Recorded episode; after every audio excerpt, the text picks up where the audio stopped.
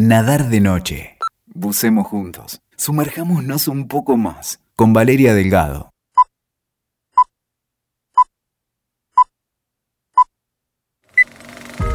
Imagine you're in New York and it's Christmas. You're in your favorite En este caso voy a hacerles una recomendación que tiene que ver con una serie, pero de la mano de esa serie vamos a llegar a otros lugares, vamos a llegar a la música y a las artes visuales. La serie se llama Dash and Lily, son ocho episodios de alrededor de 23, 27 minutos, formato comedia, menos de media hora de duración, una comedia juvenil, digamos bastante ligera, que empieza, es cierto, mejor de lo que termina, pero que en el mientras tanto se disfruta. Es eh, Nueva York en época en Navidad y esta comedia romántica gira en torno a las fiestas, al amor, a las ausencias incluso en esa fecha tan especial.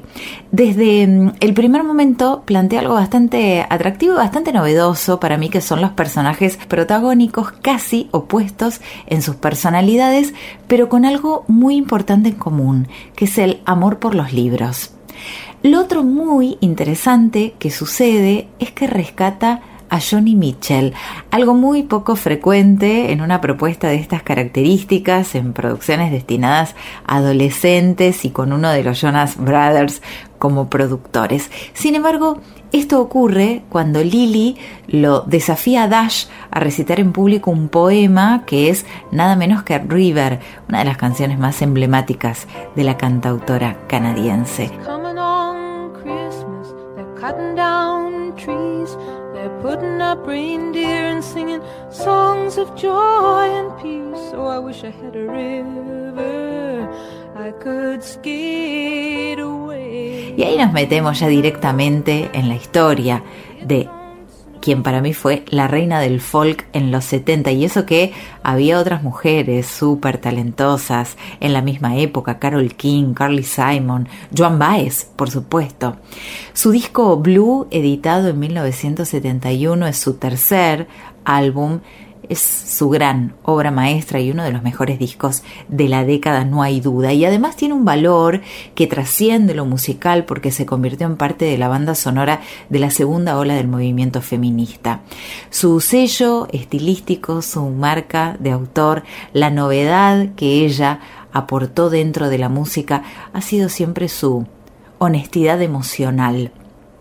En sus letras ella desnuda su alma, se muestra vulnerable a la vez que, bueno, en el mientras tanto tomaba decisiones de mujer empoderada, exponía sus defectos, sus errores, algo completamente inusual para una mujer, por lo menos hasta ese momento.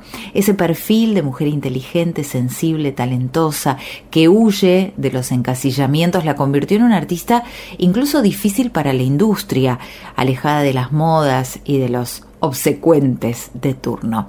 Sin embargo, cada generación la redescubre, porque Johnny Mitchell es un clásico, es un artista de talento extraordinario, no en el sentido literal de la palabra.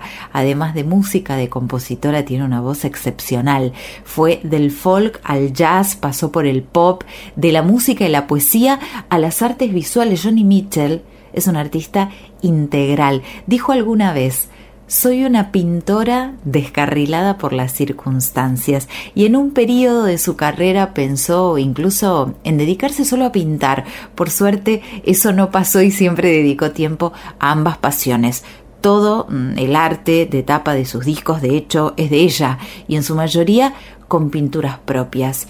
Y acá me detengo en otro de sus trabajos y es Turbulent Índigo.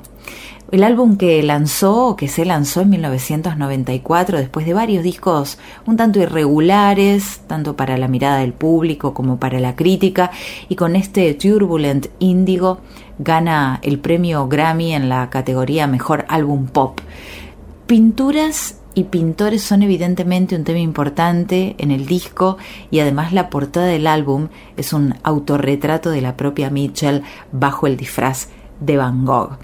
La belleza de la música ayuda probablemente a endulzar esa acidez que tienen algunas de las letras de las canciones. La verdad es que es una obra maestra también de contrastes y de estados de ánimo. Ahí aparecen los mejores elementos estilísticos de Johnny Mitchell, los que fue fortaleciendo a través de su extensa y excepcional carrera.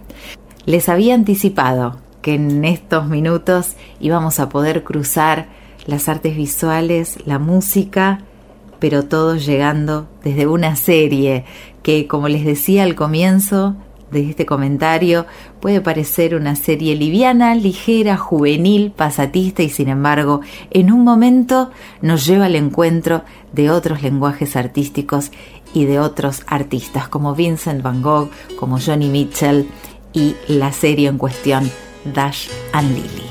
Sitting in a park in Paris, France, reading the news and it sure looks bad. They won't give peace a chance. That was just a dream some of us had. Escuchaste Nadar de Noche. WeToker. Sumamos las partes.